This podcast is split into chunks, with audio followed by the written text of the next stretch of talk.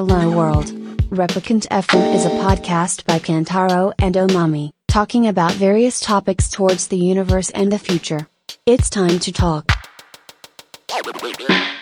ある程度その製造側なので、はいこの前、ちょっと機会があって、ワンオクロックのライブに、ほまあ行ったんですけど、はいで、大体値段とかわかるじゃないですか。うんうん T シャツいくら、いタオルいくらっていうので、で、どれぐらい売れてるっていうのを見ると、うんこれ今回のツアーで億は超えるよな、みたいな、利益億出るっしょ、みたいな感じで売れてたりしますよね。あのクラスはもう。なるほどね。だからジャニーズ、エグザイルとかはもっとエグいのかもしれないですけどね。うーん。そっか。え、実際にそのワンオクロックのグッズを、トシヤ君とかやったってことじゃなくやて、ななんとなくわそのかるっていう。時は、あ、そうそうですね。うんあの、舞台を作ってる人、ワンオクのステージ作ってる人が、はい。まあ友達の知り合いでうんうん。いらっしゃって、うんうん。で、チケット、その関係者分あるけど、はいはいはい行くって言われて、うんあ、じゃあ行きますって言って行ったんですけど、で、それも、行く、2回連れてってもらってるんですけど、もう1回ワンオク見たからいいかなと思ってたら、うんちょうどその声がかかる、二月ぐらい前に、僕の母親から、うんトシはワンオクロックって知ってるって言われて、もう60、70手前ぐらいなんですけど、はいいや知ってるけどどうしたの？つって言ったのうんうんいや、最近好きなんだよね。つって言われるから じゃあライブあったらこういうはいはい。経緯があるから、うんじゃああったらじゃあ次行くって言って、母親と二人で行きましいや、た。横浜アリーナに。母親と。母親と二人ワンオクロックでワンオク見に行きましたよ。やばいなそれ。いや、でも、ね、お母さん好きなんであれば、すごい親孝行っていうか。そう、そうですね。うん。うんあーすごいな、それ。行きました。二人で。60過ぎの。60です。母親とはい。あ、でもワンクロックで言ったら、うちの弟もはい、ドラムの、おー、はいはいはい。ドラムの友也だはいよな？となんか、つながりが、その友達だったりして、はいはいはいで、それで、まあ、親も誘ったら、親もハマりみたいな、なんかそういうのは、ちょっと数年前とかあった気はしますね。はいうん。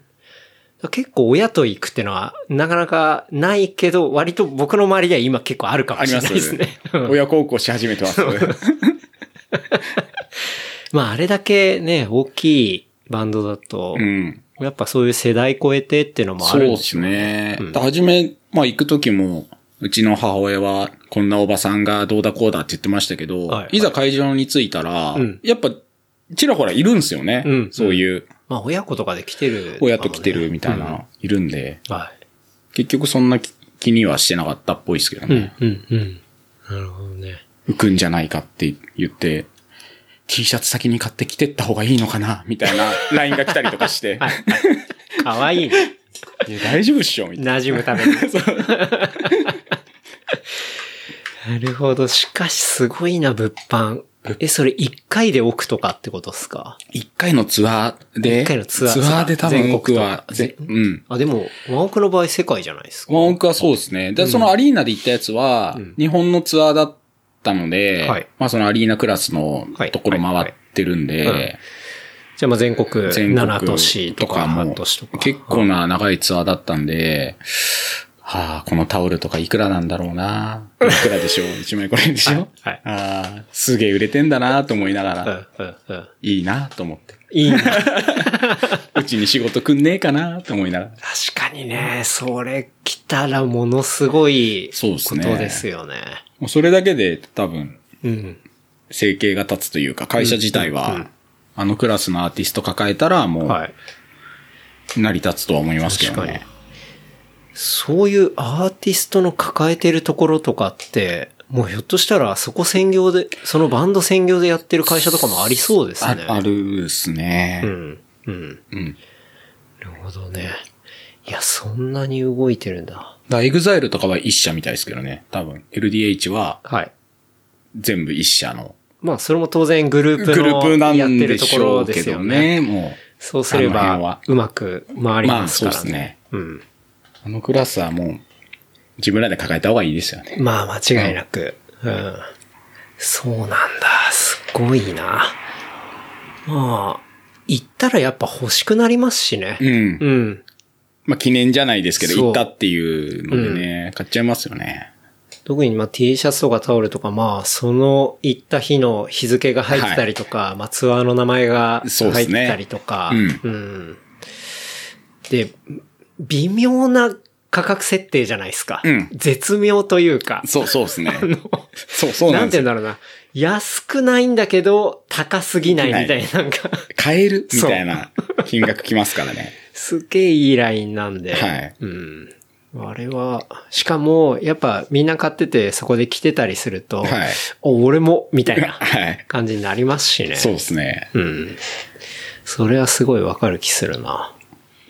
ライブとか見に行きます？ライブ、まあ、今は全然ないんではいあれですけど、去年とかはパンピーとかおは見に行きましたし、あと僕は、その、まあ、弟のスラック、あはいはいパ。ンピーの弟のスラックとかは、大阪の時も行ってたし、そっから、まあ、ソロの、こう、ツアーというか、はいライブやる時は、ほぼ毎回行ってるんじゃないかな。うんもうここ3、4年ぐらい。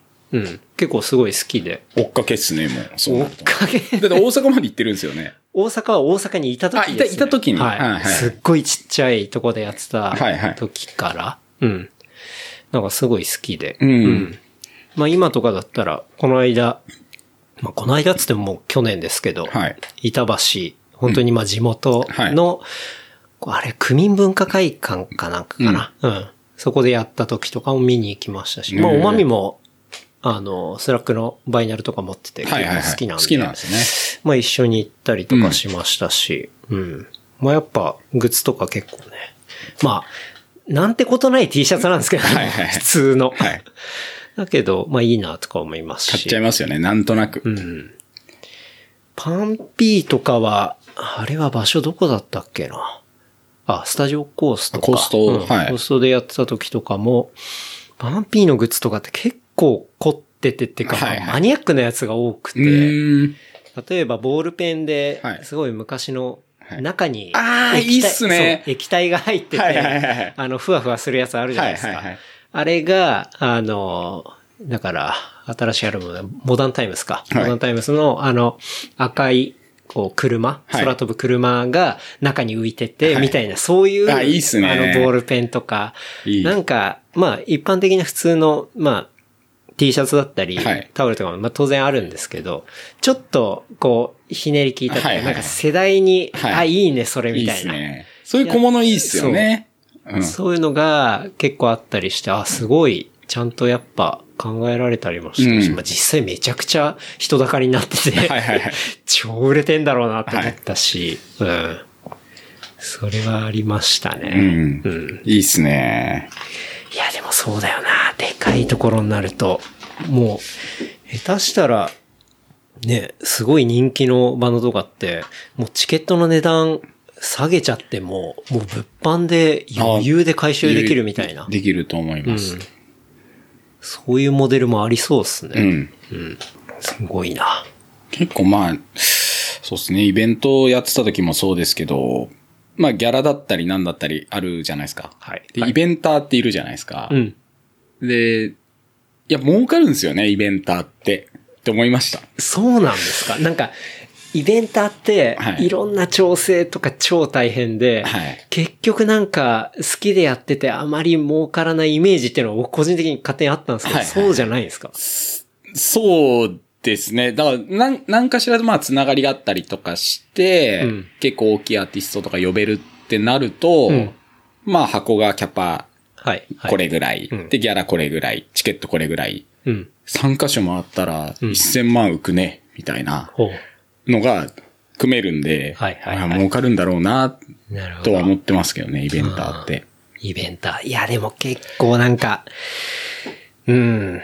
今むずいっすね。今はむずいですよね。だかあら変わりますよね、やり方が。そうねそういう音楽もそうですし、ね、舞台とかそういうのも、うんね、人を呼ぶっていうのがなんか、いいろいろ新しいのが出ないと。ですよね。うん。まあでも、独立後のその話でいくと、まあだいぶそういうアーティスト周りだとかはい。っていうところから広がっていき、そうですね。で、当然まあ、僕みたいなこう、一般の人っていうか、はい。音楽関係ない人もそういうものを作りたいっていう人も、こう結構徐々に増えていってみたいそうですね。まあ基本的に、そのまあ一般の人っていうのもあれですけど、友達だったりとかっていうのは、な。はい。や、やりますね。うんで、一応まあホームページがあるんで、はいほん、たまに連絡が全く知らない人からメールが来て、うん。作れませんか？みたいのはありますけど、はいはいぐらいですかね。あとはまあ企業さんのノベルティ作ったりとか、うんうんうんうんそうですね。まあ、企業ノベルティとか、僕はそれはまあ、また別の、その、広告代理店という本の方で行くと、まあ、なんか物を作ったりとか当然ありますし、うん、うん。そうなってくると、まあ、ロットも増えたりとか。そうですね。ありますからね。でもなかなかやっぱね、物を作ってるとこなんてもう腐るほどあるじゃないですか。うんあるんで、それを、うちを選んでもらうっていうのがなかなか難しいところではありますけどね。確かにそうですよね。うん。なんか、OEM に何かみたいな話だと、結局価格競争に、そう、そう。なっちゃいますもんね。そうなんですよ。うん。その部分は結構難しいポイントではありますよね。うん。だからなんか、その、なんて言うんだろう、OEM のものっていうか、じゃあこれに行けますよみたいな、そこが他が引っ張れないものとか、はいっていうのがあったりすると、割と強いっちゃ強くなってくるんですかね。うん。そうですよね。なかなか大変ですね。もう、うん。うん、ジャンルで言ったら、だまだ刺繍とかって割と値段の幅は、まあ技術力も必要なので、データを作るっていう。はいはいなので幅はまだあると思いますけど、んそれこそシルクスクリーンとかのプリントは、もう安いとこは安いし、うん。ケンダロ君もそうですけど、自分でできちゃうじゃないですか。まあ、やろうと思えば。やろうと思えばまあ、クオリティは一旦置いといての話ですけどね。うん。で、割とまあ近いんで、シルクとかはもうだいぶ値段的には崩壊してると思いますけどね。うんうんうんもそっか、それで言うと、刺繍はそうっすね。だから僕もこの間、あの、刺繍を、はいこう、上げ用の刺繍あー見ましたそうはいはい頼んではいやったんですけど、その、刺繍データっていうものを作るじゃないですか。はいあれが結構大変っていうか。そうですね。あそこがもう刺繍は肝ですね。ですよね。データ作り、上手い人はめちゃくちゃ上手いし、うん、パンチデータって言うんですけど、はい。それを作る専門の人もいるので、うん、うん、うん。あそこが一番肝ですね。パンチデータすく、作る、その、専門の人がい専門がいるんですね。で、イラストレーターってあるじゃないですか。デザインを作はいはいるソフト。イラストレーターで、今のその刺繍のソフトに、オートトレースっていうのがあっうんうんうんうんて、いられで作ったデータをそのまま変換っていうのはできるんですけど、はい。刺繍データに。刺繍データに。はい一応できるんですけど、うん。あの、刺繍のソフトってうん、もうニッチすぎて、はい。本も出てないし、あ、そうなんだ。その勉強する術がないんですよ。やば。何もなくて。はい。で、情報ゼロ。もう情報ゼロです。なので、多分そこのいられと刺繍で、刺繍ソフトの連携も多分うまくいってないというか、そこのつながりがないんで、はい。一応刺繍ソフトは、オートトレースっていう機能がついてるんですけど、うん結局作ったやつがデータぐちゃぐちゃになるんで、はいはいはい一から作んなきゃいけないんですよ、刺繍のデータっていうのを。らそこがやっぱり大変ですね。うん。いや、本当に、僕も初めてこの間、刺繍のデータって見ましたけど、はいまあ、出来上がりはまあ刺繍ではい同じなんですけど、その、針がじゃあどういう風に動くかっていう、一個一個の軌跡がデータになってるものが、そのパンチデータパンチデータなんですよね。順番とか、うん角度もそうですし、はい。で、じゃあ、どの色の糸が何メーター使われるか。はい刺繍だからすごいメーターになるわけじゃないですか。はい何メーター使われるのかっていうのも、まあ全部データで出て、そうそうそう。っていうのがそのデータってことですよね。でそうですねそれを割とアナログで一から作んなきゃいけなかったりするってことですよね。はいそうですねちゃんとクオリティ高いものは。そうそうですね。うん、うん。ただなかなか大変で、大変ですね。いられでデザインしたものを刺繍で、刺繍ソフトに読み込んで、うんで、刺繍ソフトでオートトレースをせずに、要はそのデザインをベースにはい、一から作る感じうん、うん。ですね。うんデータ作りは。トシヤ君も自分でデータ作ってんですか？やります、一応お。ただ多分そんなに上手くないと思います。刺繍データ作りは。まだ全然勉強中ですね。うん刺繍の。あれはななかなか根気がいる作業だなって思いましたね。そうですね本当に。うん。だ本当上手い人とかは時間単位でお金を取るんですけど、はいだそれで刺繍のそのパンチデータ代っていうのが、これを作るのに、じゃあ2時間かかったからうん。何万円とかっていうのがあるんで、で、そのパンチデータって、例えばその、刺繍するはい。ミシンはミシンでまた別にあるわけじゃないですか。はい。そのミシンのブランドごとによってデータの入れ方とか違ってきたりするんですか？拡張子が変わるだけなんですけど、はいはいあの、データ名ドットうんうんなんちゃらっていう。で、刺繍機によって、その拡張子のフォーマットが違うので、そこ変えれば、割とあ、その連まま。携できま連携されてるすね。はあはあはあただ、どう、ちょっと他の刺繍機を使ったことがないんで、うちにある刺繍機は田島っていうところの、割と、はいはい、はい世界シェア高いところのやつなんですけど、他にまあ、ブラザーさんだったはいり、いろいろあるあります、ね。じゃないですか。はい。で他にもあるんですけど、僕が使ってるウィルコムっていうソフトは、うん一応全部には対応してて、はい、はい、はい。はい書き出しの設定で、どの刺繍機でやるかっていうのは出ますね。なるほど。そっか、じゃあそこは書き出しのフォーマットさえ合わせば大丈夫。一応大丈夫っていう。うん。それは専門の人が必要っていうのはわかる気しますね。そんな細かいんですよね。うん。なかなかね、いられとかであれば割とみんな使えたりしはいするかもしれないですけど、ね、刺繍データいじるってまあかなり特殊技能にそうですね。なるかなってことですよね。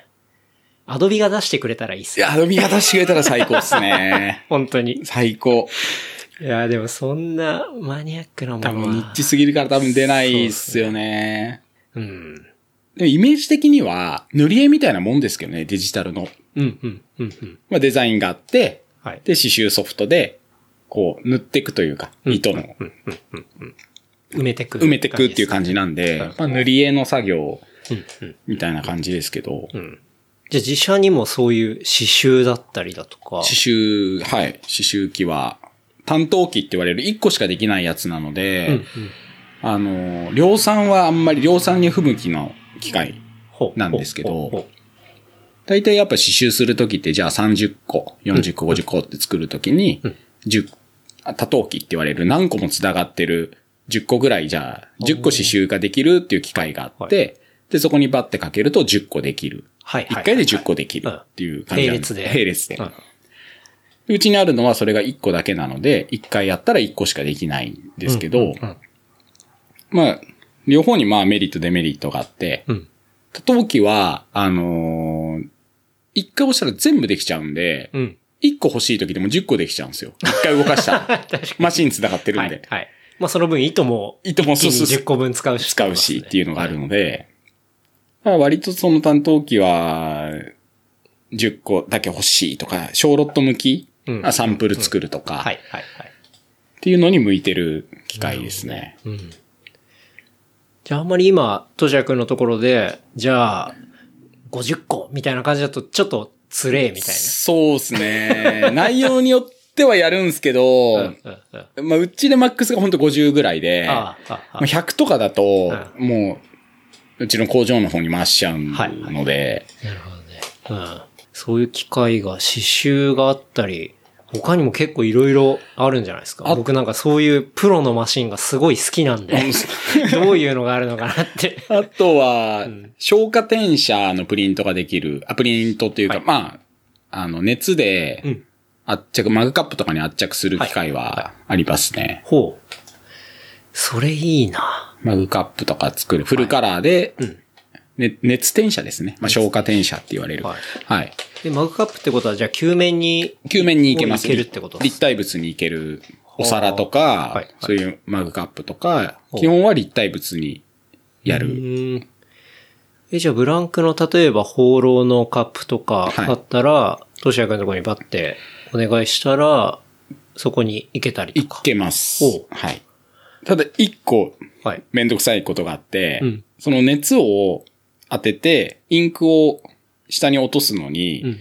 加工をしてななきゃいけなくて、表面に。はいはい。ポリウレタンとか、うん要はウレタン加工がしてないとうん、落ちないんですよ。要は反応してインクが、熱で反応してインクが落ちる感じでプリントされるので、うんうんうんうんただその持ってきてもらったものが、何かしらのコーティング加工がされてれば、プリントされるし、うん。はい。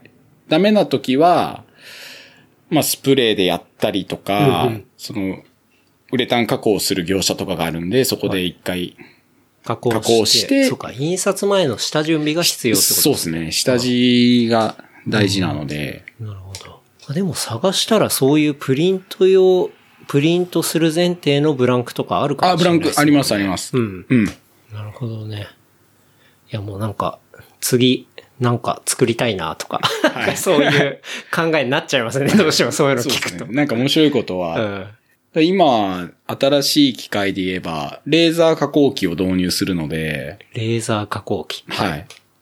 レーザはー CNC で切るとか。もうどういうことですか？切るっていうよりかは、ステンレスとかアルミとか？の内入れだったりとか、うんロゴ入れたりとか、はいはいはい。レーザーエッチング、レそうですね。うん。アクリルとかまあ紙とかは切れますけど、うん、うん、うん。鉄系はロゴ入れたりっていうのをはい、はい。今導入しようと思ってて、うん、うん、うん。なるほど。なんか面白いことやりたいなとは思ってるんですけど。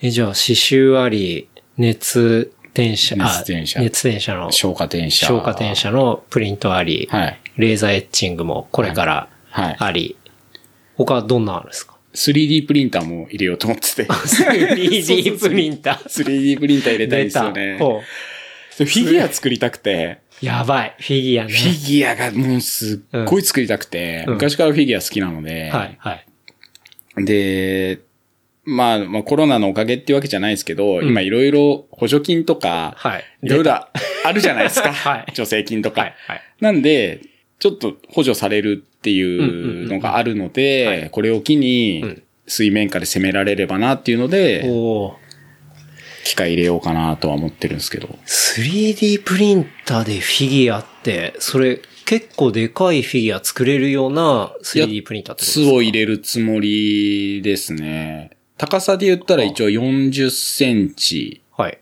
いける。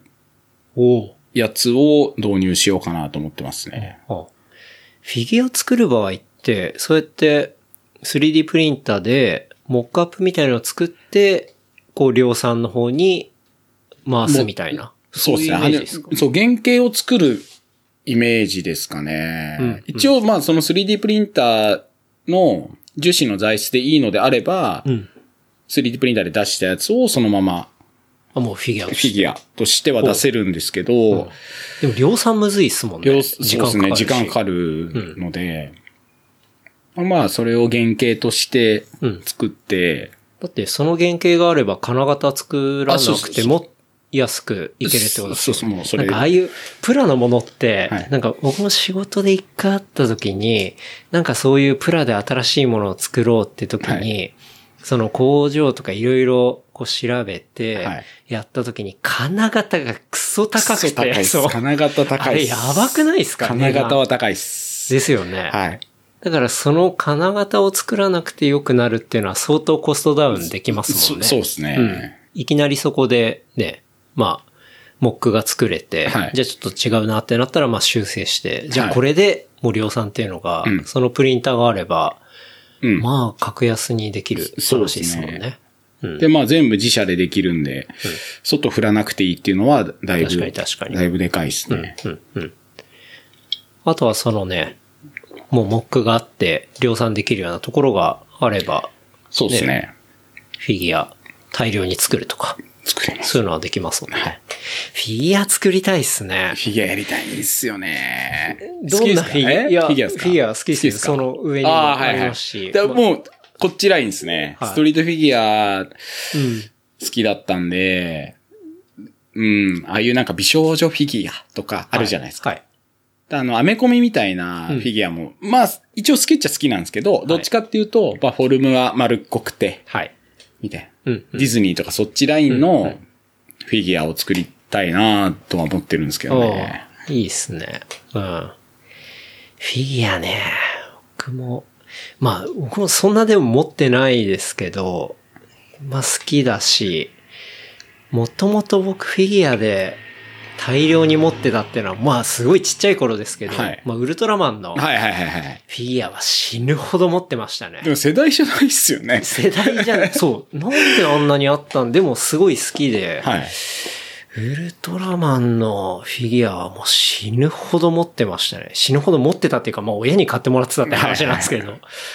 うん。めちゃめちゃ持ってたし、あとは僕が初めてアメリカカルチャーとか、まあそういうものに触れたのってタートルズなんですよ。はいはい。あ、いいっすね。はい。タートルズのそういうフィギュアとかも山ほどありましたね。はいはいはいタートルワゴンとか、あ、いいっすね。ワゴンに乗せてはいこう遊んでたりとか。はいはいはい。そういうのはすごい好きだったんで、もう未だに、だから、マンだらけとか、あ、いいっすね。この間、あの、浅浅草橋じゃないや、えっと、秋葉原か。秋葉原はいの高架下に、まあ、マンだらけできたりして、そこ見ちゃったりすると、やっぱめちゃくちゃテンション上がりますもんね。いいっすよね。うん。そう。いい。フィギュア。うん、フィギュアいいっすよね。だって僕、自分のフィギュア作ったことありますもスリあのな写真とか撮ってってことですか？ん。3D スキャンで。はいはいはいはい。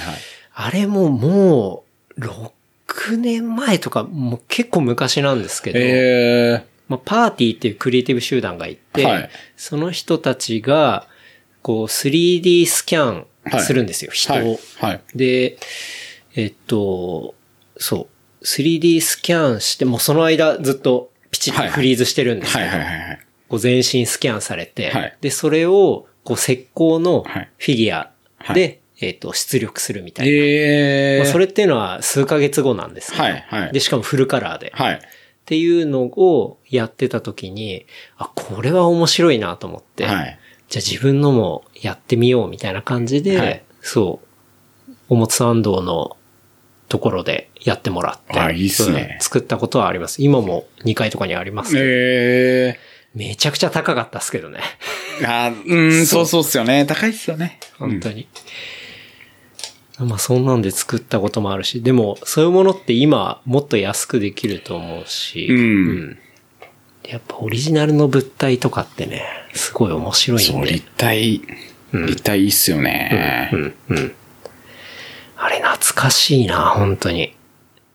今でも、そのパーティーっていう集団じゃなくて、はいまあ多分それを完全に丸パクリした感じなんですけど、なんか、こう、3D 家族写真みたいな感じで、もう単純に写真を撮るんじゃなくて、じゃあその時の家族全員をスキャンしてフィギュアにするみたいな。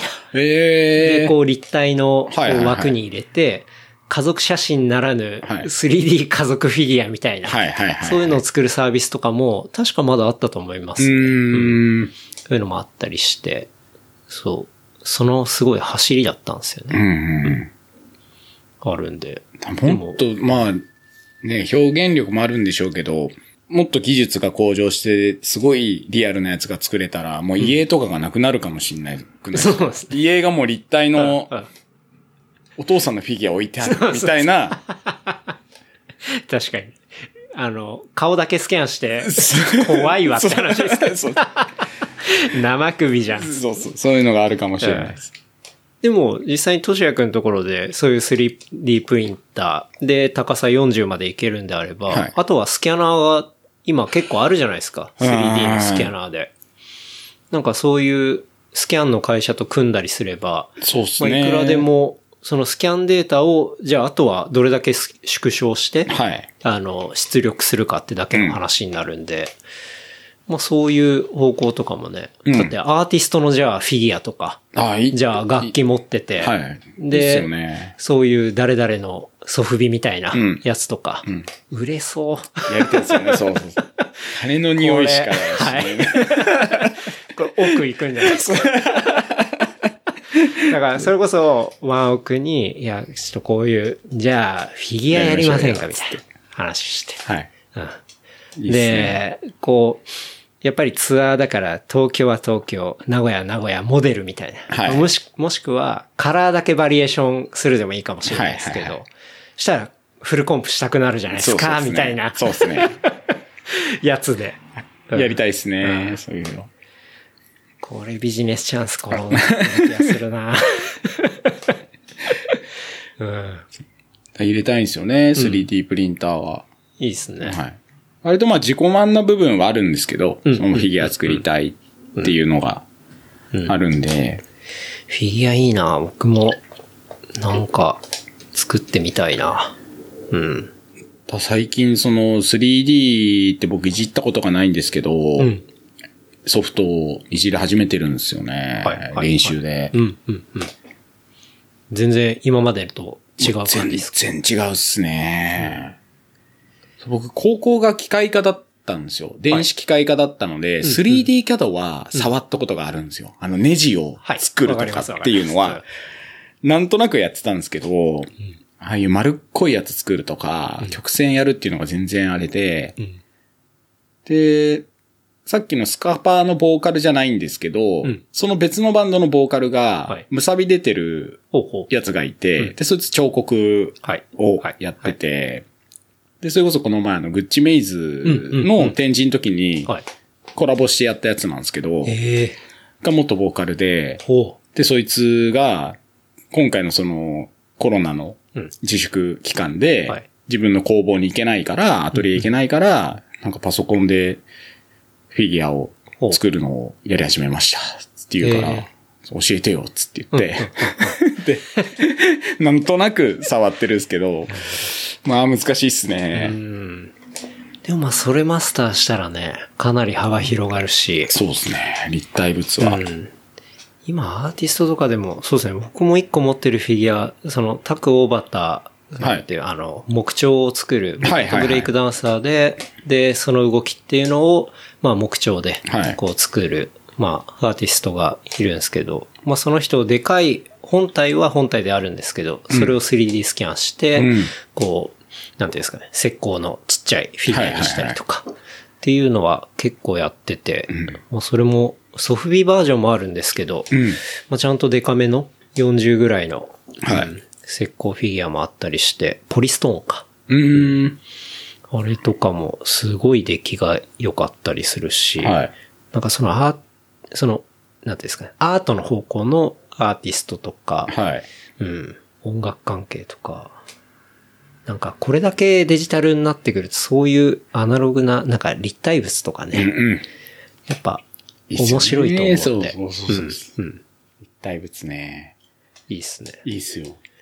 ちょっと僕もフィギュア、何作るかなんか作りましょうよ。なんか作りたいですこのね。、おみつさんフィギュア作ろうかな。あ、いいじゃないですか。勝手に。はい。いや、だからデフォルメした方がいいんじゃないですか？あそこは。そうですね。うん。うん。だからそれこそさっき言ったあの、漫画家のしんちゃんに、うん。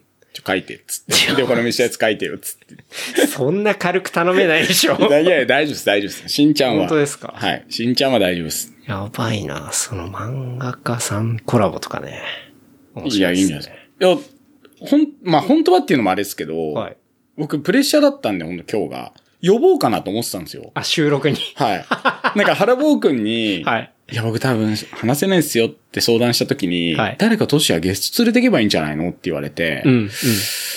あじゃあ、しんちゃん連れてこうかな。な、って思ったんですけど、今、あの、それはそれでこっちがきいきなり、初対面でそれはちょっとあれですよね。なほんとこん今度ごごそうですね。紹介しま。ますた、全はい然、これはじ、あのね、初回とかで終わる、あれじゃないんで。今度その漫画家先生は。ご紹介しますよ。あ、でも、いろいろやっぱその、プロ機材っていうか、まあ普通の人がなかなか買えないようなものはいっていうのがあったりすると、やっぱ幅広がりますね。そうですね。だって今言った機械以外にも他にもいろいろ他にもあった一りする応、わけですもんね。はい。そんな大したもんはないですけど、一応まあ今、レーザーの加工機はちっちゃいやつですけど、あったりとかはして、あとは、オリジナルのファブリック作れるやつとかああ、はい、もはい。ありますしね。はい。そう、だから一回、としやくんのその事務所も、すげえ行きたいなっていうふうに 思ってんですよね。原山さんとか行きました？アラボくんは来たことないかもしれないです。あないあ、いや、来たかな、一回。曖昧なんだ。そうですね。川崎で飲んだことがあるんで、うん来たかな？あんまりちょっと記憶に。うん、うん、うん。いや、でも、一回見てみたいな。うん。ちっちゃい事務所ですよ。いや、でも、機械楽しいですからね。やっぱそう楽しいっいうの。すよ。うん。なんかもうだって物個人で買うってす、今、だってその 3D プリンターにしてもめちゃくちゃ値段するわけじゃないですか。はい。一応。うん。ね。ただあのコロナのおかげさまで。一応、そこにあやかって。言いますね。そう、そこにあやかって。補助金とかってことですよね。そうそうそうそうそう。もちろんまあ補助金なんで、はい。持ち出しはありますけど、うん、うん。でもね、まあでもそれはすごいうい会社にとってはいい使い方ですよね。そうそう、そういう制度があるんだったら、うんうんフルフルで使わせてもらおうかなっていう感じですね。うんフルフルで。フルフルで使わせてくれっつって。すごい。なんかその補助金で思い出しましたけど、はい。なんかマスク作ったみたいあな、。マスク作りましたよ。それマジで今っぽくてやべえなと思いましたけど。まあ今もうね、あの、あ供給はだいぶ落ち着いてるんであれですけど、それマスク作ったってのは、まさに、こう、マスクが足りなくなってるタイミングとか？そうですね。だからもう、うちも、そのコロナの影響で、うん。実際なんか毎年仕事くれるフェス、キャンプフェスがあって、はいはいキャンプブックっていうフェスがあるんですけど、うん長野でやってる。はい。で、それが、やっぱコロナのあれで飛ばしちゃいましたって、今年無理ですってなって、で、あの時期に結構いろいろ動いてた案件が、はい。ドロップしちゃったんで、まあめちゃくちゃ暇だなと思って、まあどうし、どうしようかなって思ってて、で、うち、まあ中国にもつながりが一応あるんで、はい。で、連絡して、今マスクないからマスク作ろうよ、つって言って、マスク作らせて、それ、マジでニュースとかで見たわ。なんかあの、中国で、めちゃくちゃマスク作ってる映像とか。あれの一人が多分僕っすね。乗っかった、あれ乗っかったの僕っすね。あれ、あそこ乗っかってったんですよ。一応やば。うんでもそんなに作ってないです。ああの、最終的に1万、1万枚ちょっとぐらいです。まあ作ってるしすね。ほう。じゃあもう、その工場で作ってもらい、そうそうそう。発送してもらって。そうですね。え、売り先ってどこになってったんですか？あの、うちは一応、商工会議場ってあるじゃない、うん商工会に入ってるんで、商工会の人が、はいなんかマスクないって言われたんで、うんああ、別にうちマスク作れますよ、って言って、はいで、商工会にもバッとまとめて、で、そこの多分商工会に入ってる工場さんだったりとかが、うん。じゃあなんか1000枚欲しい、2000枚欲しいとかで、多分。はいはい。じゃあ割と B2B っていうか、もう C の方じゃなくて、もうビジネスの方にそう。供給したみたいな。はい。めちゃくちゃ安かったっすけどね。うんあの、ね、高くなった時より半分ぐらいで出してるんで、うんうんうん。もうすぐ買います、みたいな。その値段だったら買いますって言われて、はい。あ、じゃあそんなにぼったくりとかせず、せずですね。ただ、日々のあの、業務がバッてなくなっちゃったんで、ああ、今暇だからなんか、ちょっとでも、っていうことですね。そうそうですね。貢献できるじゃないですけど、なんかやってた方がいいなっていうのでやった感じなんで、ああ。でもまあ、あっという間に在庫も発見。在庫も発見、で、逆にその中国の方の工場から、うんマスク在庫すごいあるけど買わないって言われて、もうじゃあもう日本もう無理だよっつって。めちゃくちゃ安くなってからもう、もういらないっつって言って。あの、価格の落ち具合が半端なかったですね。半端なかったっすね。うんもうみんなやっぱそこにね、こうわーっと行ったんで、はいうんもう、最終投げ売り状態になってましたからね。そうですね。どこもかしこもマスク売ってましたしね来。ましたね。うん今日来るとき、あの、駅前のマスクとかめちゃくちゃ安かったっすけどね、普通に。あ、そう、なんか 駅前謎にマスク売ってますよね。あ、そうそう、あそこすげえ安かったっすよ。あれはもう完全に余っちゃったやつだと思いますけどね。うん安かったな マスクも作り。んでも、だいぶじゃあ今戻ってきた。戻りですか。でもあれか。フか厳しいですもんね。すね。なんか、クライアントさんで、声優さんの事務所とかあるんですけど、はいまあそっちは完全に、まあ移行というかもうライブは年内、まあ無理っていう風になっちゃったんで、うんうんうん結構大きい声優事務所さんで、はい。で、横に倣いじゃないですけど、まあジャニーズが辞めるとか。声優ってあの、歌ボイス、こボイス、ボイスの声優さん。はい。ボイス、そうです。で、結構大きいんで、横に、あ、なんか、大手が、もう、ライブやめる、ジャニーズライブやりません。エグザイル、LDH やりませんってなっちゃうと、じゃあうちがやるっていうふう、うちはやりますみたいなのが、割となんかできないはい。感じの事はい。務所さんで、はい。で、まあ配信とかでやるっていうので、うん。じゃあそこで物販を、やっぱ物。販を売ろうっていうので、うんちょっとずつまあ流れで戻りつつというか作るもんはうん。うん。増えてきた感じですけど、なんかうまくその配信と物販っていうところがね、うんこう、新しい形で、なんかフォーマットができれば、今まで通りねです、の量とかね。はい。売れたらいいなっていう感じですよね。うん。でもな、結構その、まあ、さっきの話もありましたけど、やっぱライブ会場でみんなが来ててっていう、プッシュ具合がやっぱあるじゃないですか。そうですね。そこをうまく、まあ、ね、このタイミングとかでフィットさせていけると強いのかもしれないですけどね。うん、うん。なかなか難しいっすよね。だどう、どうなるかわかんないですもんね。うん。そういうエンエンタメ系の業界がそうですね。どうやって生き残るかが。うん、うん、うん、うん。まあでもなんか、新しいやり方とかっていうのがね、うん出てきそうな、そうっすまああるね。意味、そうですよね。そういうタイミングだったりするかなと思いますからね。本当それ系だとちっちゃい箱は大変だなって思いますね。うん。その川崎はクラブチッターがあるじゃないですか。はいあそこキャパ1300入るんですけど、そのチッタの PA とか、ブッキングやってる友達が大丈夫なのっていう話をしたときに、はいあそこは割とやっぱ1300って大きいので、うんうんうん今プロレスやって配信したりとか、プロレスやってるんですね。リング作って配信のプロレスやったりとか、はいまあやっぱおそこそこ大きい箱はそういう対応ができるじゃないですか。うんうんうんでもやれ2、300とかの小さい箱は、うんじゃあリング入れられるのなんて無理だし、無理だ。はい。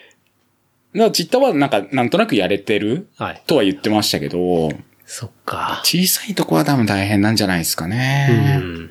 人も入れらんないし。確かに。結構でも、当主役の周りだと、そのちっちゃい箱のつながりとかもあったあっりたりはしするんじゃないですか？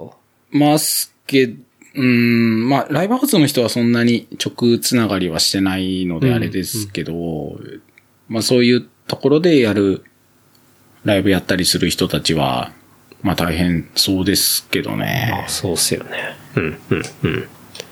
確かに。まあでもそこで、そういうね、なんか、その補助金で補助金ですゲットした、なんかニューマシンが火を吹くといいですね。そうですね。うんうん補助金ありがたいっすよ。申請とか大変じゃなかったですか？申請は、まあ、そうですね。たまあ、書類作るの大変ですけど、んその、商工会の人が結構、目、目通してくれるんですよ。はあ、はあ、で添削してくれるんで、はいい、や、これだとちょっとあれですね、みたいなやつとかをやり取りしてくれるんで、うん一応まあ、自分でなんとなくははい。できてる感じですかね。間にそういうね、ことを教えてくれる人がいたりするのはすごいいいですね。そ、そうですねう。ん、うん、うん。逆にね、申し訳ないんですよね。何がですか？その、商工会って年会費めちゃくちゃ安くて、ああ、あ1万1000円だから1万2000円とかなんですよ。あ、ああ。じゃあ、月額1000円ぐらい。1000円ぐらいでネットフリックスレベル。そうそうそう、こんなにやってくれんの？みたいな。しょっちゅう電話するし、はいまあ、事務所から近いんで、うんうん実際にも行くし、んえーこれいい、なんか申し訳ないなって思いながら、1000円だよって思いながら、うん、うん、うん。すごい、ありがたいありがたいってことですねで。す。すげえありがたいですね。ありがた申し訳ないみたいそうそうそうそう。そうなんですよ。な。ええいいな。じゃあ結構、今、マシンも揃いつつ、はい。ちょっと、ニューフェーズに入っていくような。そうですね。なんか今後どんなの会社的にやっていきたいとかってあるんです？なんかどんな方向っていうか。会社的には、ローカルビジネスの方に行こうとは思ってて、ほうほうほその、結局やっぱコロ、コロナとかでう。う、ん。まあ物販が作れなくなるとか、影響を受けると、うんもう100が0になるじゃないですか。はい。で、厳しいっていうのもあって、だレーザー入れるきっかけもそうですけど、うん。その、まあ例えばペットだったりとか、はい。が、ワンちゃんが、この内入れのなんかを首に下げるとかっていう、うんもうちょっと一個下がって、地元の人たちうん。にうん。うん。うん。商売するローカルにある、なんかそういうお店みたいなやつをやろうかなとは思ってはいて、なるほど。あじゃあ、今は事務所っていうことですけど、はい。ひょっとしたらなんか、ショップ的な？ショップ的な、うん。ずっと引っ越しは考えてて、あ、そうなんですか。はい。ほなんかどっか路面のお店的な間口があってっていうところに引っ越したいなとは思ってて。まあ刺繍もそうですけど、まあ内入れとかは全然できるん。でうん持ってきてもらってその場でできるので、うん。で、川崎にはそういうのが一箇所ありますけど、結構駅から離れたところなので、うん。割と近いところで、そういうのができればなとは思ってはいますね。な。るほどね。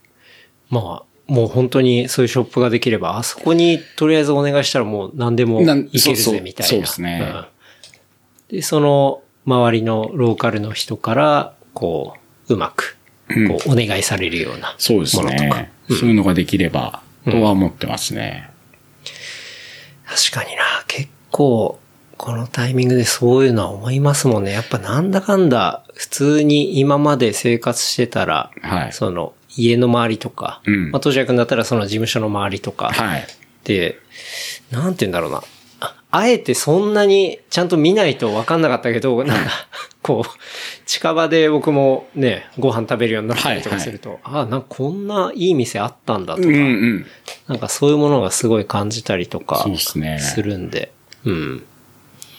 まあそっちの方向っていうのは、一個、うん、確かにあるかなと思いますしね。軸として、まあや、やることは変わらないですけど、ん軸として一個作っといた方が、うんまあ万が一みたいな、うんこういう状況になった時に、うんもうちょっと潰し効くんじゃないかなっていうのがあるので、確かに確かに。やろうかなとは。うん、うん、うん。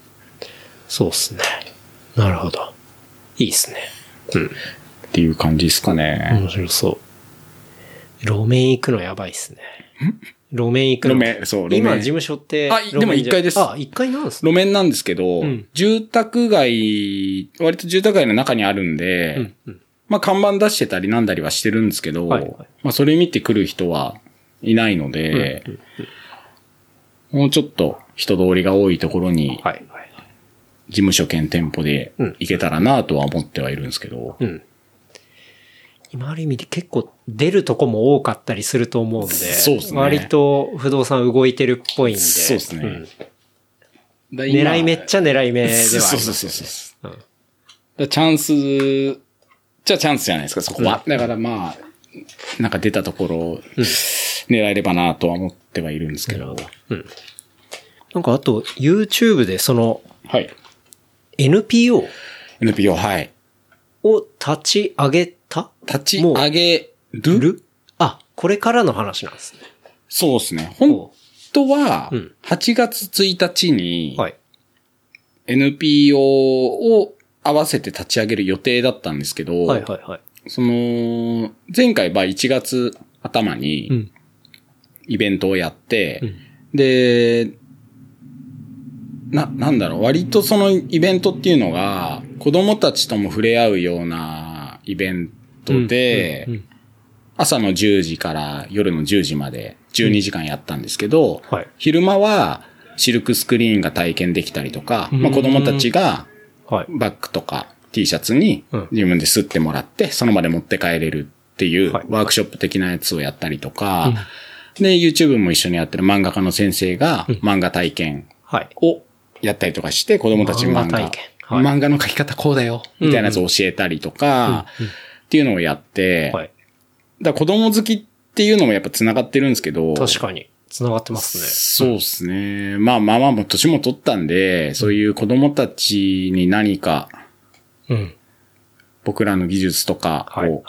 教えられたりとか、うん。なんかまあそこでアートとか絵描くとかを覚えて、うんまあ漫画家になりたいでもいいですし、うんうん。デザインやりたいでも、なんかのきっかけになればいいかなっていうので、うんうん。で、川崎市の公園がついてやってるので、へえ。すごまあい、ちゃんとしてる。一応ちゃんとしてるんです。すごい本なんだけど一応ちゃんととしてて。はいなんで、まあそれを、まあ1月にやって、うんで次8月の1日にやろうとしてたんですけど、はいコロナでまあじゃあ飛ばそうっつってなくなったんで、うんあとは1日ベースに合わせて NPO を立ち上げようと思ってたんですけど、うんうんちょっと停滞しちゃってる感じですね。今の予定では10月、11月ぐらいにやろうと思ってるんで、うんまあそこ合わせで NPO を作れればなっていうのはありますね。その NPO っていうのはじゃあ、そういう、まあ子供たち向けの、まあ、なんていうんですかね、クリエイティブのものを、こう、やれるワークショップとかを主にやる NPO みたいそうですね。な。うん。それと、あとはアーティストの支援というか、はい。うん。なんか友達でも絵を描いてるやつとかがいたりとかして、うんうん。あの、オリスタ？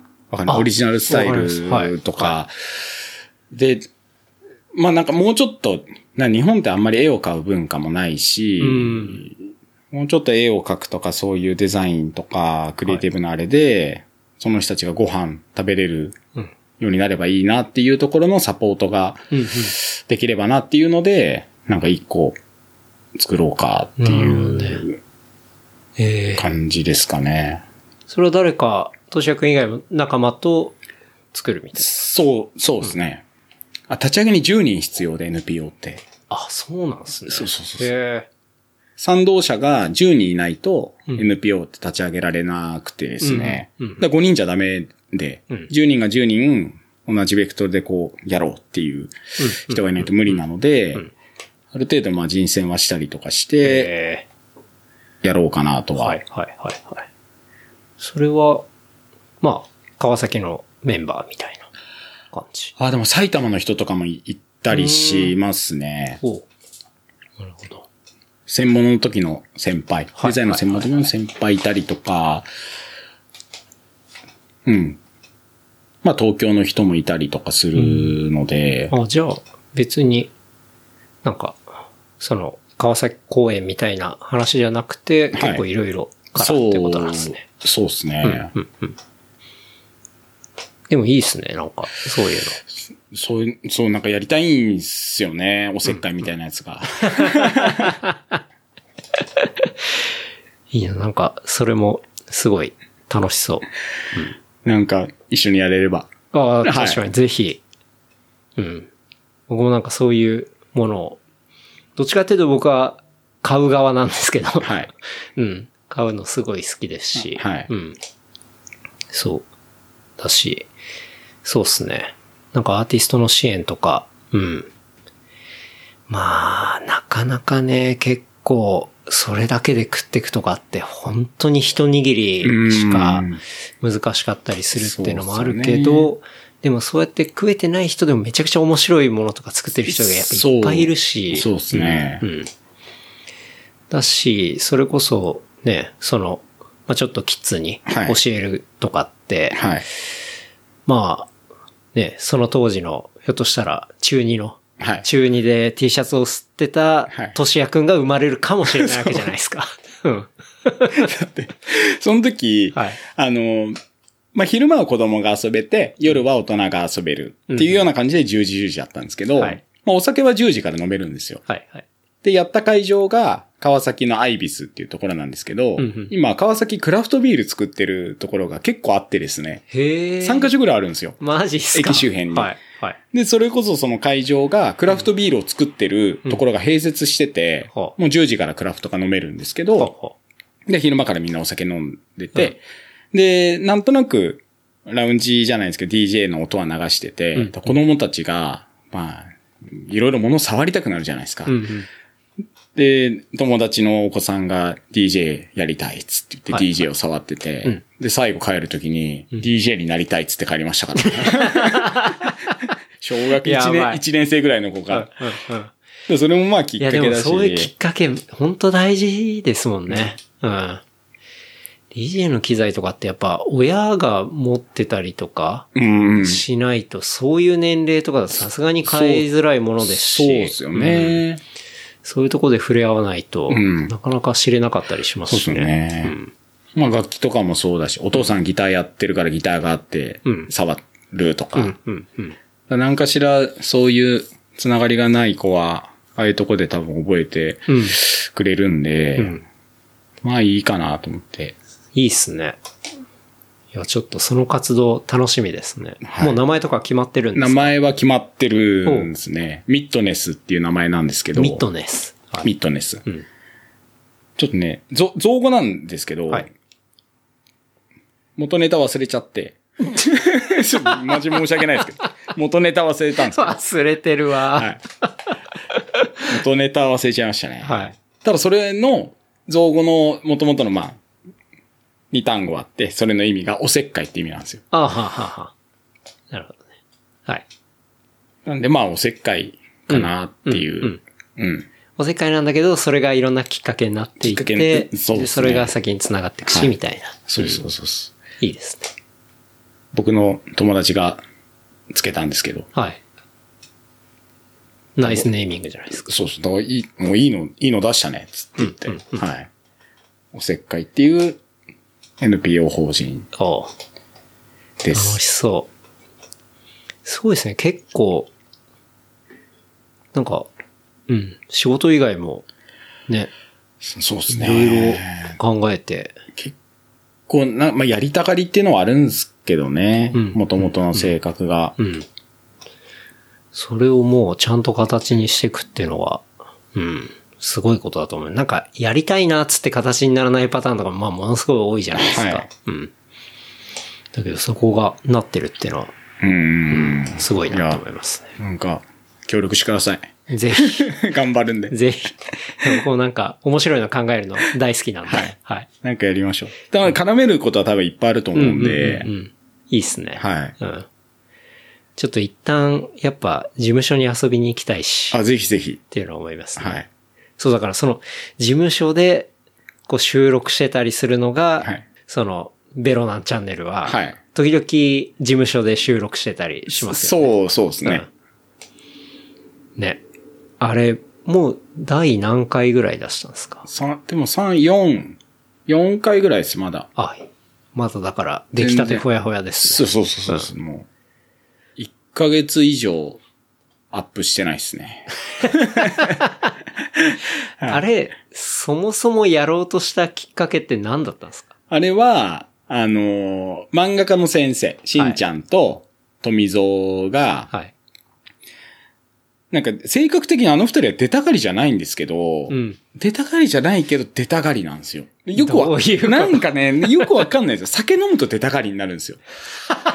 そう。で、はい。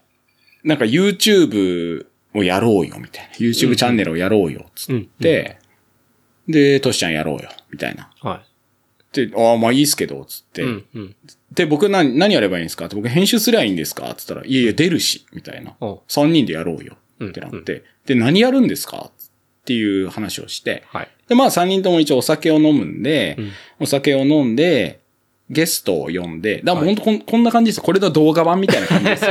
レプリカンド。はい。をやろうよ、つうん。っていうところからはい始まって、うんあで、ゲストを呼んでっていう話だったんですね。そうそうスタートははい。で、とりあえず、まあ、自己紹介的なやつが必要だからって言って、うんうんうん今上がってる、それぞれ、お前ら何なのみたいなやつを取って、うんうんうんで、実は今一個未編集のやつがうん。あってですね、はいそれは初めてのゲストを呼んだ回なんですけど、ほうほうほうほあの、今、ヤンマガでうん。連載が始まった古町くんっていう、レモンエローっていう漫画はい。の漫画家の先生で、はい。若干二十歳なんですけど。二十歳で漫画家になっってっていうことを話した回があって、はい。ただなんかちょっと僕のあのやる気があんまり出なくて編集が、本当は編集を誰かに任せたいんですけど、うん。うん。そうなんですよね。じゃあその初めてゲスト漫画家っていうのは、やっぱその、高橋慎介さはいんのつながりで、つながりでさんを呼んでっていうすそうですね。感じだったんですね。それでじゃあ呼ぼうっつって言って、でもまだ、としやくんの編集モチベーションが上が上らない。がんない。っていうか、YouTube の編集、あれクソ大変じゃないですか。めちゃくちゃ時間かかるんですよ。ですよね。本当に時間かかるんいでや、、あれ、僕も全部は見れてないですけど、はい。まあ、としやくん話してる回とかはい、見ましたけど、まあまあちゃんとテロップも入ったりしてるし、あーで、結構、まあ、さっきもちょっと言いましたけど、その、はい。YouTube って、まあ、さっきも言ったっていうのはお酒買ってる時にまあちょっと話したんですけど、はいはいその YouTube ってパンパンパンパン、やっぱテンポよく、そうですね。会話を詰め詰めにするじゃないですか。うんあれはまあ、動画見てて、なんていうの、もう全然ポッドキャストとか違って、はい視聴形態が。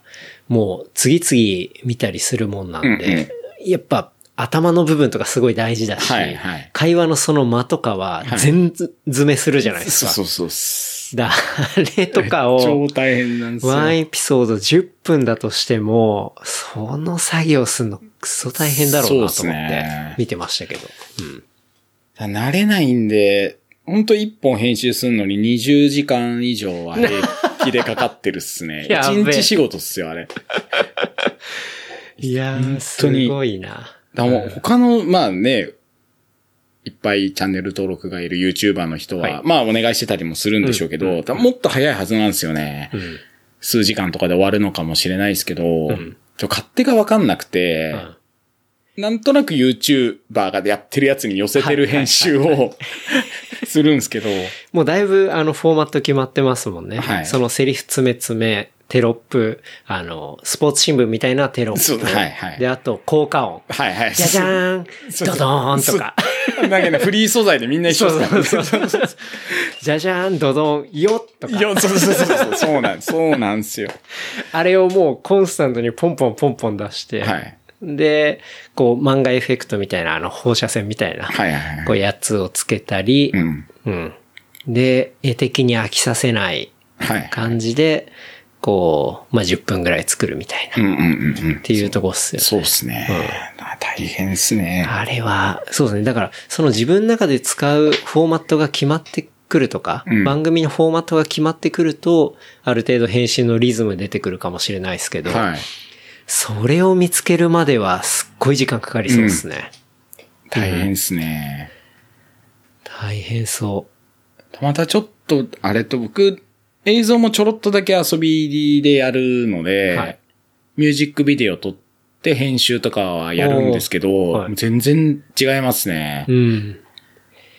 ミュージックビデオはどっちかっていうと、まあカメラワークだったり、うんうんまあそっちの方を重視そそうですね。しますからね。かっこいい絵切り取るとかうんうんの方があれなんで、うん。大変ですよ、YouTube は。うん。まあ、バラエティ番組の制作してるのと変わんないですからね。うんうんうんあんだけいろいろ入ってってなってくると。うん。まあ、まあ、それはね、腰重くなりますわ。編集始めるまで。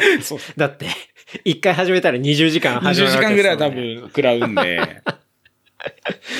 だまあ、その、YouTube で生計立てようとか、うんお金稼ごうっていうスタンスでは始めてないし、うんゆるくやってるので、はいだまあ、その、ゆるさで僕も、いや、ちょっとねテンション上がんないから編集、滞ってます。みたいな感じではあるんですけど、なるほどね。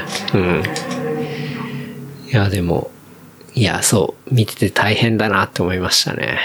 動画をやらないんですか？逆に。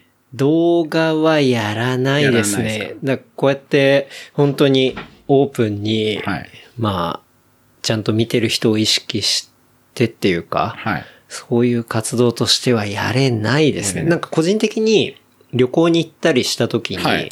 まあ撮った映像っていうのは、はい。まあ自分の中で、まあ全然 iPhone レベルですけど、パパッと編集して、うん。まあ YouTube に載っけたりとか、それはもう完全プライベート用にはい。遊びでやってるっていう感じですね。そのチャンネルを設けてとかは、もう、その先の、なんていうんですか、地獄というか、大変なものが見えてるんで、はい。僕もこの番組始めるその2年以上前に、はい。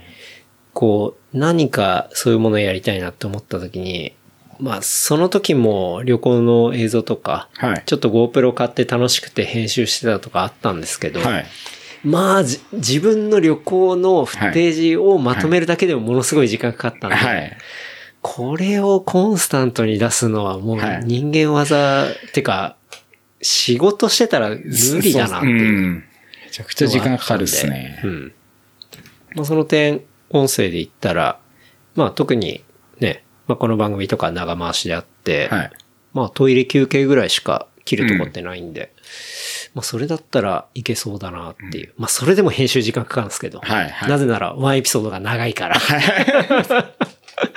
でもかかるんですけど、まだ動画よりはいいし、うん。っていうんで、まあやってますけど。いつかライブやってください。ライブ、それよく言われるんですけどね。ライブはだってありじゃないですか？まあ、ライブ配信は全然やろうと思えばうんできますね。うん。まあ、ライブ配信だってやったりしたら、そのね、リアルタイムにコメントが見れたりするんで、うん、まあそういうのにリアクションしたりしたら、またね、トーンは変わりますから。はいうん。でもライブ、そうね、ライブってなると、なんていうんですか、さっきの、こう、際どい話みたいな。あそうそうあれは、やっぱり、結構危ないこうちょっと構ええちゃうじゃないですか。僕自身もライブ配信ちょっと構えると思うし。あうん。で100では出ないっすよね。そうそう出せないのがありますよね。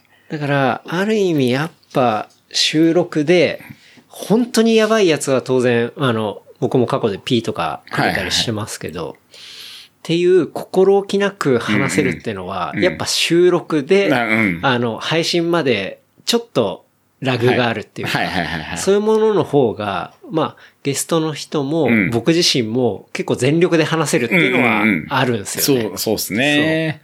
でもなんかそういうイベント的にやるのは、うん、確かに面白いとは思います。はい。うん。大丈夫な人であればいいんじゃないですかね。その、ライブでも。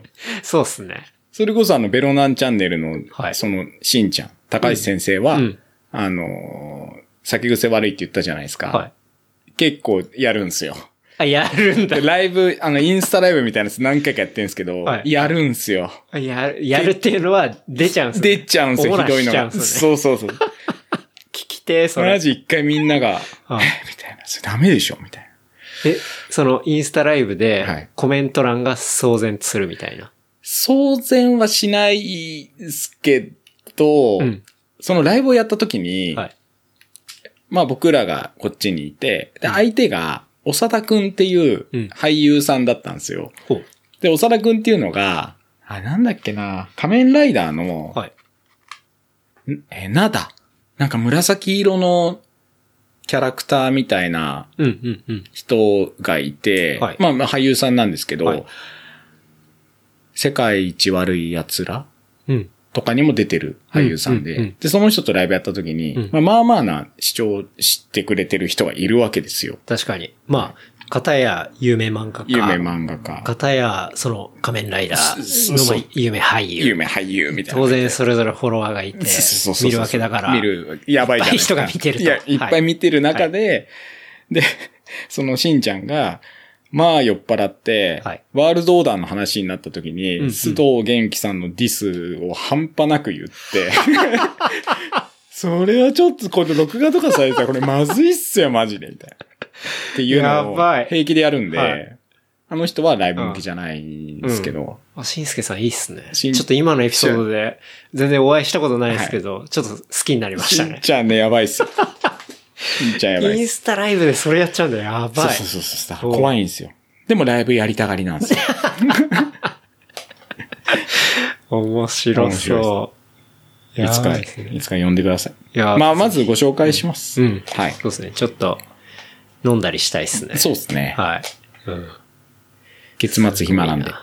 月末暇？その、今月刊誌になったんで、うん月刊誌ってやっぱ上がめちゃくちゃ忙しいらしくて、ああ、そうなんだ。そうそうそっか。1日から、はまあ、入校しなきゃだからそうっすね15日ぐらいとか。そうですね。今月はね、17日が締め切りだって言ってましたね。うん一番のデッドは。うんで、17それで終わっちゃえば、はい後ろの2週間ぐらいが、うめちゃくちゃ暇になるんですよ。っていうか、その暇な期間を次のやつ書いてれば、忙しくはないんじゃないですか？あ、あなんか月刊誌って、はい結局その習慣じゃないんで、うん。ネームって言われるその初めのなんか下書きっていうかストーリーのうん。あれみたいなやつが、うん月刊は遅い、遅いっていうか、い、ななんて説明したらいいのかな？ストックができないらしくて、あ、そうなんすね。はい。ほう。まあ割とその月末は暇というか、あ、じゃあ1ヶ月の中でもかなり波があるかなりな、もうで本当それを自分でハンドリングできない波があるってことですね。そうそうですね。うん。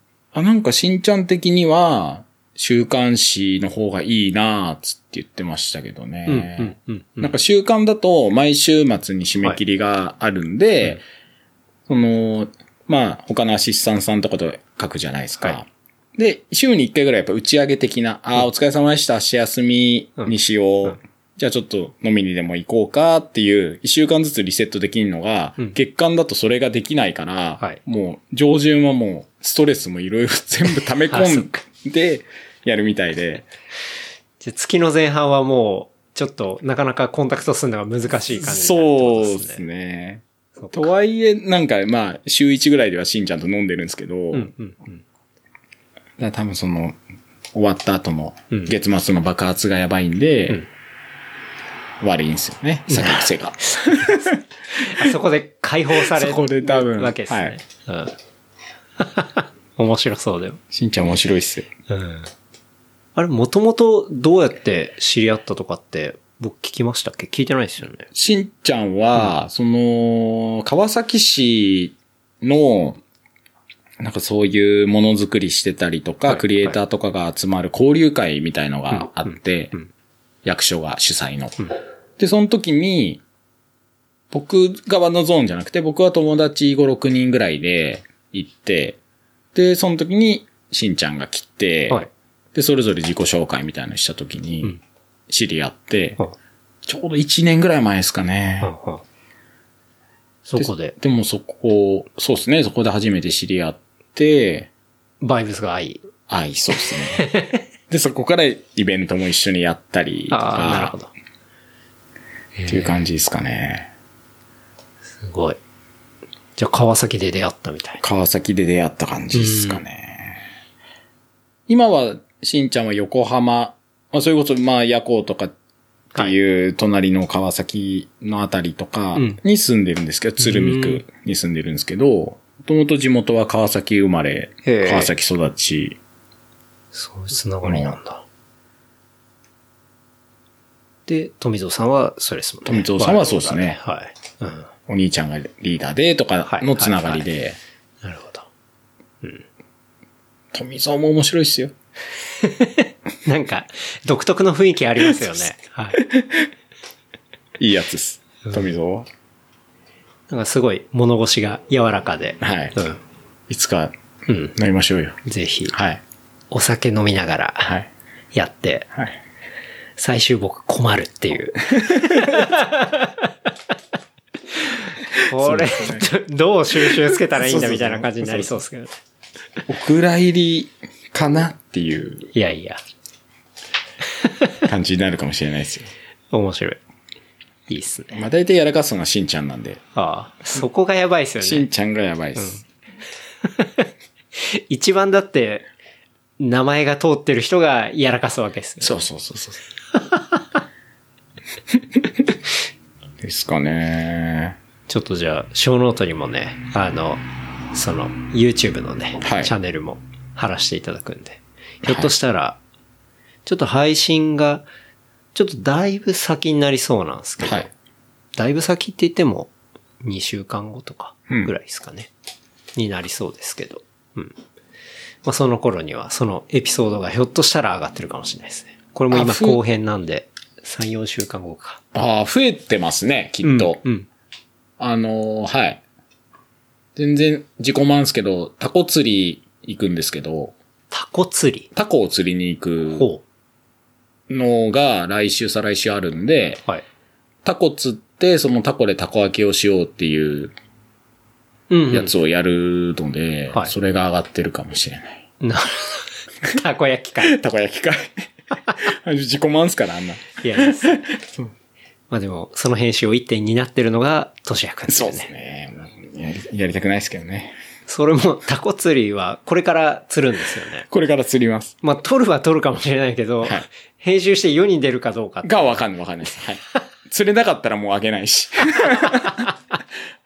そしたらもしだ、ね、聞いてくれてる人たちが、ん上がってねえなって言って、ベロナ見てくれて、上がってねえなと思ったら、ああ、釣れてないのかなもしくはあいつ、ダリーのかな？編集うんうんって思ってくれれば。そうですね。うん。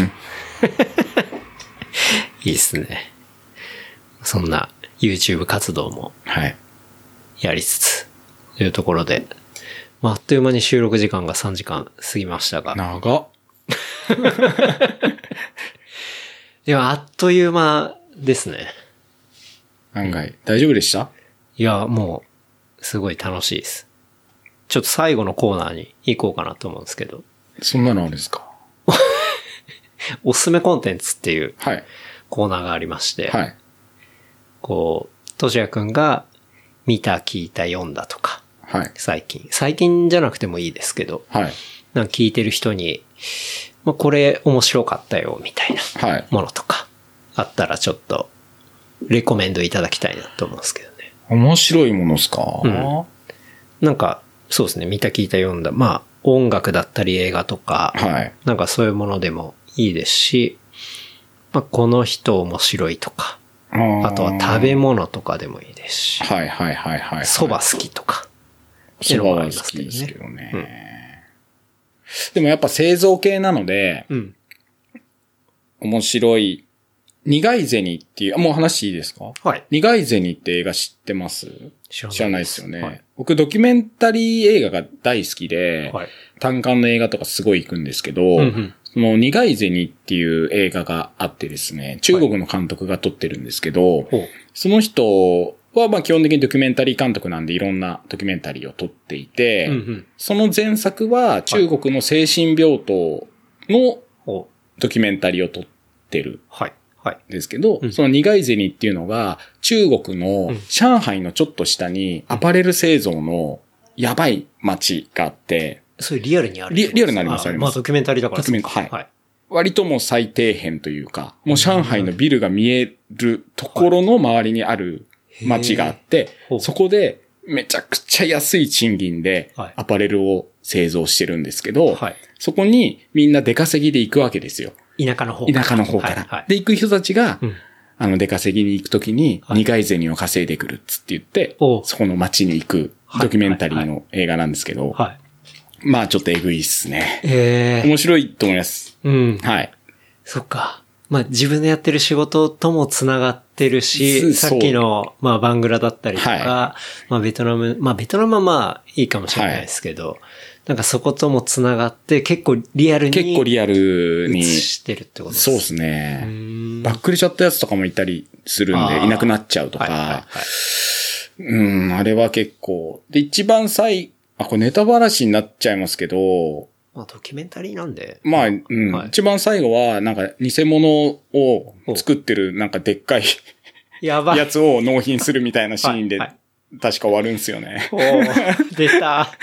あれ結構、偽物ってそのブランド物の、ブランド物の偽物を。うん。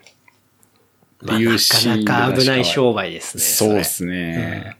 面白そまあ映画的にはドキュメンタリーなんで平坦ですけど、う。うんうん、中国のそういうアパレル製造、はいあこんな感じなんだっていうのは、はいその苦い銭を見たら、ある程度はわかるんじゃないかなっていう。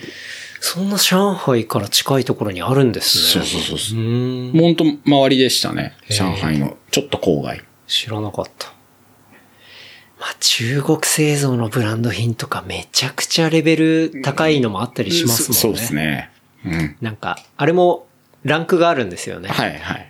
こう D から B、BC ってなって、こう、特 A クラスとかは本当にプロじゃないと見分けが、ね、あ例えばロレックスとかもそうですし、はいはいはいまあビトンだったりとか。ーすごいっすよね。コピー製品の技術はうん。すごいですねう。ん。うん。うん。うん。なるほどね。まあ、それも結構劣悪な環境だったりと劣か。悪なあ環境ですね。もし興味あればう。ん。まあ、なんていうんですかね。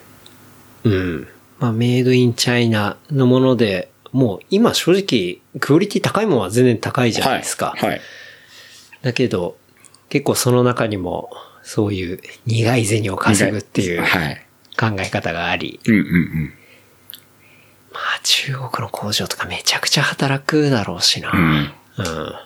ほんと数万で売られるようなダウンを、はいえ、何百円とかで作ってんの？みたいな。うんうんうん。やば？みたいはない感じのドキュメンタリーおです。ー面白い。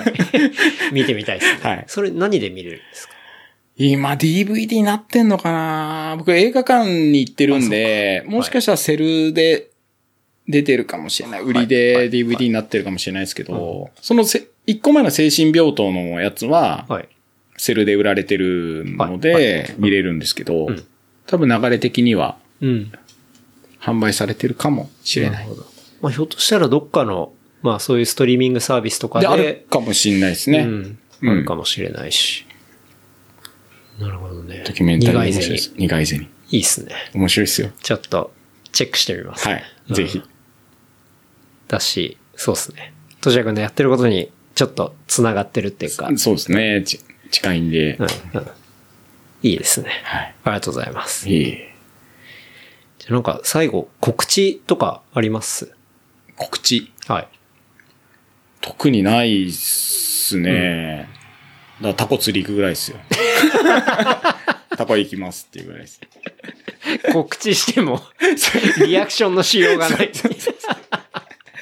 そう、イベントでもあればね、あれなんですけど、特に今はこれといって、はいはい。そんなに動いてないんで、まあでも、あと、あれですね。やっぱり、としやくんの会社、はい。うん。ベースランド。はい。で、まあ、例えば、まあ、聞いてて、なんか作りたいなとか、はいうん。いう人がいたら、そう、ねそうですね。まあ、それも貼らせていただくので、はい。全然見積もりとか、こういうの作れるとかでもいいんで、なんかうんうんご連絡いただければ、うん。相談には乗れると思います。ざっくりオーダーで。ざっくりオーダーで、ざっくりオーダーです。まあでもロゴぐらいはね、まあ自分で作ったりして、はいはいまあどういうものが作りたいっていうのがある程度ね、イメージがあれば、そうですね。はい。じゃあこれぐらいでみたいなはいと。ころはできたりしますもんね。はい。っていう感じですかね。はい。はい。いや、頑張りましたよ。ありがとうございます。頑張りまし頑張りましたよ。本当に。まあ楽しかったです。なんか、ありやがとうございます。機会をいただいた。いて。やいや、こちらこそ、すごいはい楽しかったですね。はい。じゃあちょっと、事務連絡させていただきます。えー番組の感想、フィードバックは、ハッシュタグレプリカント FM、ハッシュタグレプリカント FM までいただければと思います。あとは、話した内容をまとめたショーノートは、レプリカント .fm で見ることできますので、こちらも合わせてチェックしてみてください。あとは番組のグッズ置いておりますサポーターズショップは、レプリカント FM.shop で、えー見ることできますので、こちらも合わせてよろしくお願いします。はい。っていうところですね。はい、ありがとうございました。いや、でも、やっぱあっという間にね。うん、こんなに、まあ飲みながら話せてるんで、うん。大なかなかね、こう、飲みの場とかではあったりしますけどね。大うーん。なかなかがっつり話すってね、そうですね。ないですかそういった意味でも今日は結構緊張でしたけどね。ケンタね、ケンタロウと会うのに、だいたい先輩とか友達いたんで、そうですね。うん、差しっていうのは初じゃないですか。ですね。ですね。はいうん、うん。すごい楽しいし。ちょっとやっぱ遊びに行きたいし。ぜひう、ん。川水にも来てください。川水水族館。行ってみたいですね。はい。うんこ。こは行ったことないですけど、まだ。はいすっげえつまんないらしいですよ。な、プレゼンしといてあれですけど。全然推しにならない。そうそう。なんかね、アマゾンとかなんですって。いる魚が、テーマがアマゾンの魚と、アロワナがいたりとか、ああ、はい。あとは川崎の川魚、うん玉川表現したりとか、なんかそういう感じみたいですね。多摩川表現するんだ。すぐ近くにあるのに。そうそうそう。多分ハゼとかいるんじゃないですか。わかんないですけど。いや、でも、案外、なんだろう、マニアックな線を攻めてたりするから、うん。だって今のご時世作る、ね、水族館とかって、きっと技術もすごいはずですし、うん何かしら見どころはあるとは思うんですけどね。うん。ペンギンとかいないですよ。うん。うん。だちょっと特殊なのかな。うんうんはい。ちょっと変わった水族館、そうですね。川水。半分動物園っぽいんですよね。え？怠け者とかいるんですよね。水族館なのに。水族館に。かあとカピバラ？カピバラ？はい。あ、でもあれ、れは、水、あれか、水族一応水陸両用な感じ。じゃあどっちでもいい感じですかね。うんメガネザルも確かいた気がする。メガネザルは水関係ないっしょ。なんかね、ブレてんですけど、はい。まあでも、川崎に初めてできた水族館なんで、うん駅前なんでぜひ。はいちょっとそのブレっぷり含めて楽しめそうですけど、水族館なのにっていう。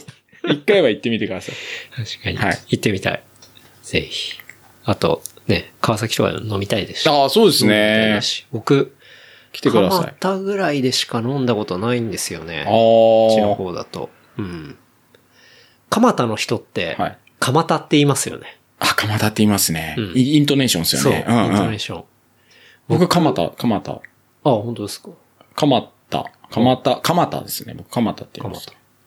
そう。なんか、蒲田に飲み行った時に、やっぱ、蒲田ローローカルの、はい。その、まあ、チェとかですか、はいはいはいはい。から言われたのが、うん。蒲田の人は、蒲田って言わなくて、蒲田って言うっていう話を聞なんいて、かあるんですかね。マジかって思って。バチバチですから、川崎蒲田は。どっちが治安悪いか論争がありますからね。